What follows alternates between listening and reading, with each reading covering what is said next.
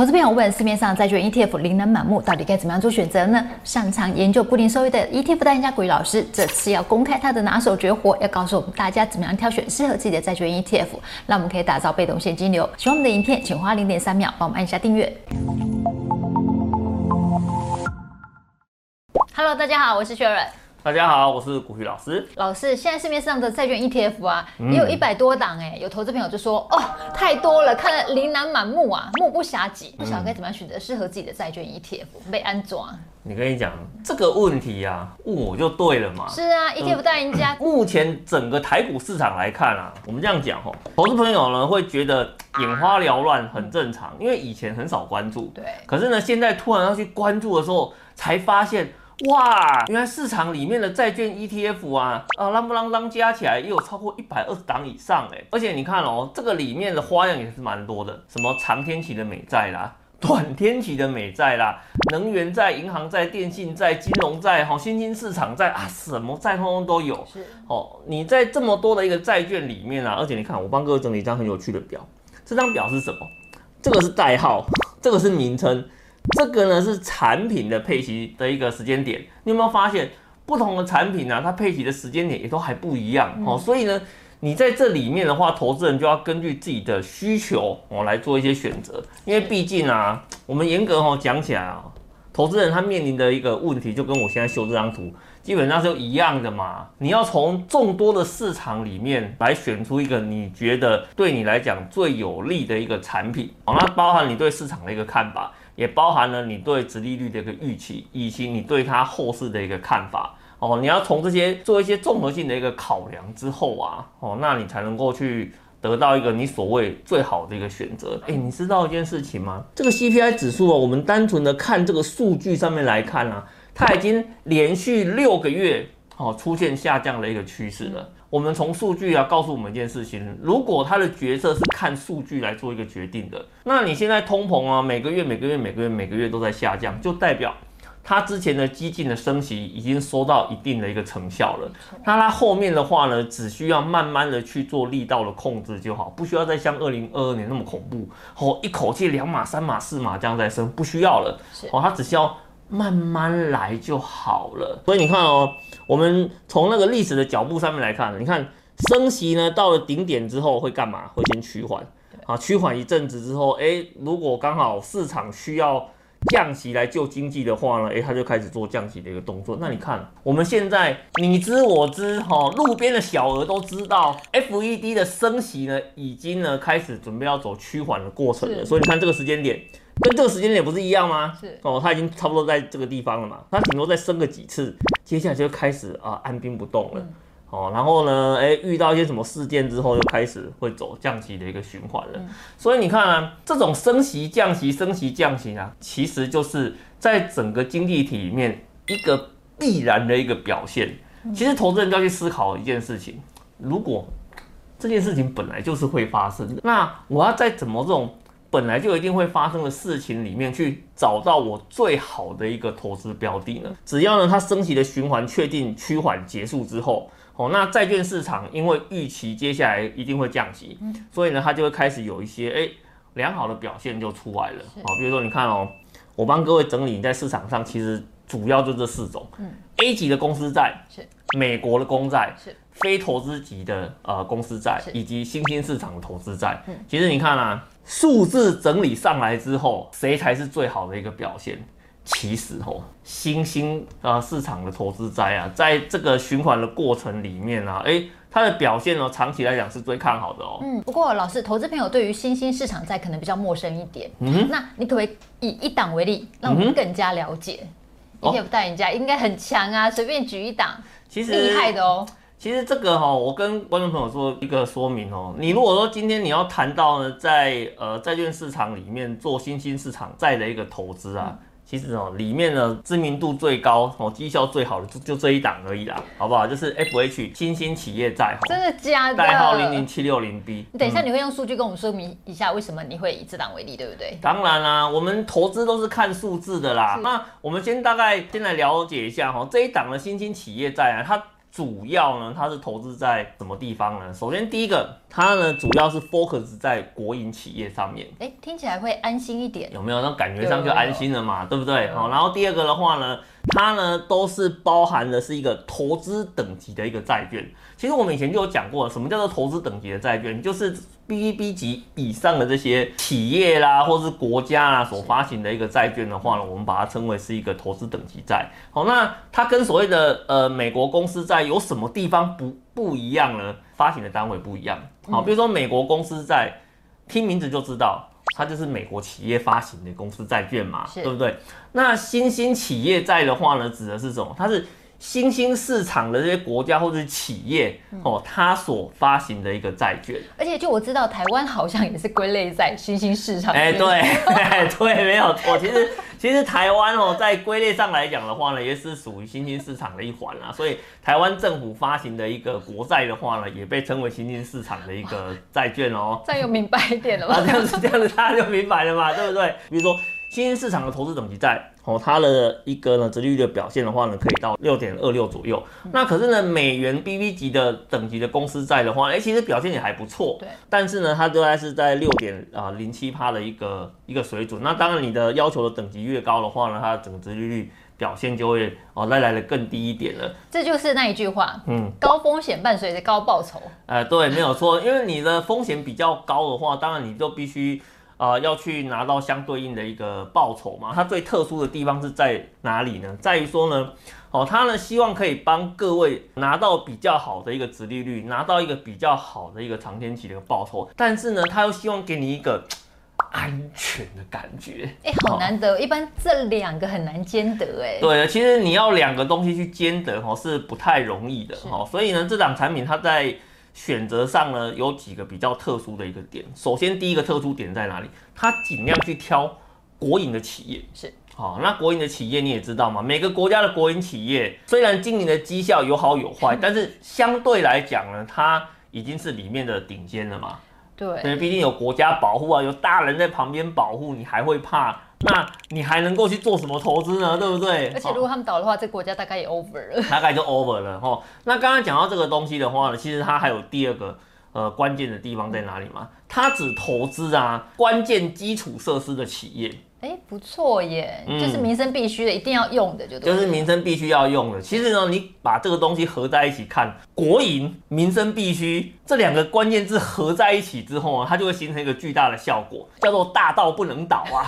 大家可以想象一下，就是像台湾，比如说中油或是台电这种等级的。嗯、你要讲台电，大家比较会有感觉一点哦。不行，台电现在亏损了，但是 但是把它想象成说台电发行的债券，可能就比较能够理解。嗯、对，你就把它想说，如果是台电发行的一个债券，你。认为国家会不会让台电倒账？不行啊，国台电倒账还得了啊？台电一定要不管亏多少钱，政府一定要想办法去补助它，让它可以继续经营，让它可以把那个呃债券的部分的话呢，可以按照它的契约去做一个付出的一个动作嘛。好，那你。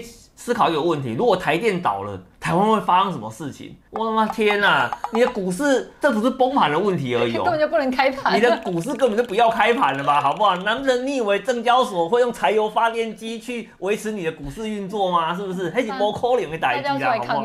对啊，你只要我跟你讲。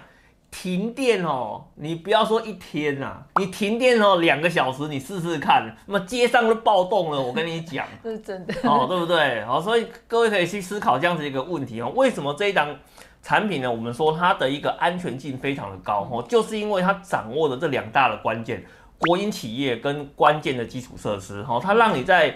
整个投资的过程里面，事实上那个保障的程度是非常非常高的哈。嗯、那当然，我们用嘴巴讲，你可能不太相信哦。我们帮各位整理一下，它整个主要持股的一个内容到底是什么？比如说，你看，像他有去买哪些国家的一个债券的？比如说沙乌地阿拉伯国家石油公司，是好，这个能倒吗？这个倒了还得了啊？整个那个世界的那个石油供应都出问题了吧？然后呢，你看哦，卡达国家石油啊，铜业。你知道前一阵子那个去年啊，建筑业。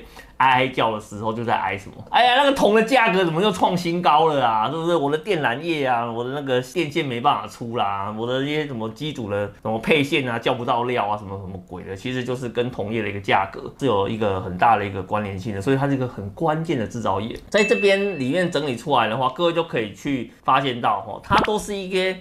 这个国家里面非常主要的一个供应的一个设施，哈，基础的一个关键，或是呢最大的哦一家企业，或是最大的一个电力供应的一个公司，你说这个可以倒吗？不能倒啊，倒了会出事啊。而且呢，你看哦，这档产品呢，除了在债券的内容的选择上呢，给你一个安全感之外，哦，它也给了投资朋友一个非常重要实惠的一个东西。多稳定，债券最重要的稳定就是那个配息的金额啊，你不要上上下下乱跳啊。对对对。因为为什么？因为我们哦，你知道，投资债券跟投资股市啊，有一个重要的观念是不一样的，就是你今天的投资股市啊，你的 focus 的重点在哪里？你 focus 的重点是在于它未来的一个资本利得，是因为那个才是你主要获利的一个来源嘛。可是呢，你去做债券投资的时候，其实你第一个想的并不是它的资本利得。你第一个想的是，它有没有办法呢？非常稳定的、可预期性的去提供了我的整个配息的一个数字。那你看哦，这一档的表现有没有符合到这样子的一个要求？我坦白讲哦，它是有的哦。我们从它最近几期的一个配发的状况来看，你说它稳不稳？稳啊，很稳呢。哦，超稳的啊，大概都是在零点六啊、零点六二、零点六六这个数字上面上下去跳动。其实它变化的一个状况呢，非常非常的一个小，嗯，好，所以这这这代表什么？就代表说，哦，你不管在任何时间点，你去做一个投资的话呢，你都一定可以拿到这个稳定的配息的数字，以及呢，它整个非常稳定的一个配息率的一个表现。好，而且你看了，在最近随着升息之后啊，甚至它整个呃殖利率的部分呢，差一点逼近五个 percent 啊，哦，这个实在是。非常好的一个数字表现哦。这一档 FH 新兴企业债零零七六零 B 呢，它即将出息喽。预计每单位配息金额呢是零点七亿元，哦，更高了耶。对啊，所以如果它每一季配息，就照老师刚刚手板讲的，都是这么平均的话，假设每一季都是零点七一，那以一月三十一号当天净值来换算的话，配息率可以高达五点三二趴，就是比之前刚刚老师你提的数字还要好。在二月二十二号之前呢，都可以参与出席。如果投资朋友有兴趣的话，可以看影片下方说明文哦。不过，虽然还是要提醒投资。前一定要做好功课，了解自己的风险属性，再做决定哦。老师，那投资朋友还投资新兴市场债啊，有没有什么要留意的事项？当然是有啦，你千万不要讲说，我投资就是要追求所谓的零风险，我就是不想去扛任何的一个上下的一个波动、亏损的一个可能性，那就定存就好了。那你就定存就好了嘛。哎、欸，你千万不要以为定存没有风险啊，其实定存有两个风险啊。定存的话，第一个。通膨的风险是你的购买力下降，是那你可能想说，那也不简单，那我就去存美金就好了嘛。哎、oh, 欸，你有没有想说，存美金有四趴，然后好像又没有风险，对不对？啊，你有没有想过，你存四趴换回来的时候有汇率的一个风险？而且你看哦，那个最近台币不是又升值了吗？对啊，啊，那那个之前那个美金存在一比三十二啊，一比三十五的那些人啊。现在换回来的话呢，哎、欸，你赚了四趴，可是你的汇损哦，可是超过四趴的哦。对，而且亏损可不好比投资股票来的多。对，所以你一定要好好去思考这样子一个问题。所以投资呢，我们都会跟观众朋友讲说，它是一个选择题哦，你要适当的去承担一些风险，对，你才能够去拿到未来的一个报酬表现。对，如果你都不要风险的话呢，哎、欸，你有可能第一个会买错商品，哦，第二个的话呢，你有可能会错失机会。所以你看哦。我们以呢这个新兴市场的美元投资债这个殖利率表现来讲哦，我们他在讲说啊，你要看得懂数字，是，你才能够知道呢现在到底是机会还是风险。嗯，你有没有看到我上面整理这条红色的虚线？好，这条虚线是什么意思？哈，就是呢我们把。哦，这一档产品呢，它过去的整个殖利率的一个表现哦，高高低低，高高低低的话呢，我帮你串成一条线，哦，来计算出它的一个平均值。那你有没有发现呢？这个平均值都在哪里？好，平均值的话呢，落在四点五个 percent。我今天呢，如果我买债券型的一个产品，我的重点就是它的殖利率跟配息。那我今天如果买在比它的长期平均四点五更好的一个殖利率表现的时候，哎，那你长期来讲，那你不就是很容易成为赢家吗？嗯，没错，对不对？所以你看啊，那我们刚刚有跟各位讲了嘛，我的手板跟你讲的是什么？它呢，呃，已经来到四点九了。呃，而呢，它最近一期的一个殖利率表现的话呢，甚至可以让你达到五点三二趴的一个水准，有没有都比过去的四点五来得好？有，事实上是有的哦。所以呢，投资朋友你就可以去思考，到底现在这个时间点对你来讲呢，它是机会还是风险？我跟你讲啊。数字在这里，自己好好的去做一个思考哦，不要什么东西都要人家跟你讲答案。我们从过去的几次的一个表现来帮各位做一个统计哦。升息结束前三个月，我跟你讲啊，新兴市场美元投资债的表现哦，不一定是最好的，是因为为什么？毕竟数字上面来讲亏钱嘛，嗯，对不对？那其实这个时间点大家都会想什么？你知道？我就想说，升息时间点，我要买那个最安全的一个产品。其实最安全的产品，大家第一个想到的是什么？就是美元公债嘛。美国会倒吗？美国不会倒啊，是不是？美国如果倒了，全世界都是灾难嘛。所以大家都会想说，哎呀，这个市场上上下下波动啊，让我感到很害怕。哦，那我就去买那个美国的一个公债，哎，感觉上安全啊。在升息时间点之前，哎，确实表现不错哦，而且呢。有安全感，又赚到了一个比较好的殖利率表现，因为其他的都不行啊，其他都会赔钱啊。可是你有没有想过，一旦呢升息开始趋缓，然后呢甚至开始准备哈出现降息声音讨论的时候，我跟你讲，安全的产品带来最差的一个报酬率表现。哦，反倒是这种呢，哎哦，带有一点点波动，带有一点点汇率风险的一个产品，整体的累积的一个表现呢，哎，数字在这边，哈，二十二点三个 percent。虽然呢，不是每一次，哈，去参与这样子的一个机会都可以拿到这样子的一个报酬，可是各个不同产品呢，它大致上呢，最终的一个表现状况呢，并不会有太大的一个落差。也就是说，表现不好的，它基本上在这一轮应该表现会比较不好。那表现比较好的，在这一轮的表现应该也还是会比较好哦，因为毕竟产品的特性就已经压在那个地方了。所以呢，我们把整个数字的部分啊，都帮各位做一个整理。那投资朋友都必须思考啊，在安全感跟绩效之间啊。投资人必须要有所选择啊！你到底想要的是什么？你想要是安全，你就去买美债嘛，对不对？那你希望的话呢，是说，哎，我今天可以呢拿到一个还不错的一个殖利率表现。那未来呢，整个呃降息的循环开始之后呢，我也可以拿到一个比较好的一个增值空间的话呢，哎，那也许像这种新兴市场企业债的这样子的一个产品呢，是各位投资朋友可以来做一些考虑的。谢谢股老师分享，了解自己的投资属性，选择适合自己的产品很重要。如果你想要了解更多关于债券 ETF 或者是 FH 新兴企业债零零七六零 B 的讯息的话，可以看我影片下方说明文哦。获利简单三步骤：选择标的、定期定额、Action，就这样，就这么简单。虽然要提醒每位投资朋友的投资风险属性不同，投资有赚有赔，投资前还是要看一下公开说明书哦。投资朋友，你怎么样看新兴企业债 ETF 呢？欢迎留言告诉我们哦。喜欢股鱼还是什么投资还是什么？帮我们按赞、分享、订阅、开启小小铃铛，要记得全部开启才会看到我们片续集。拜拜，拜。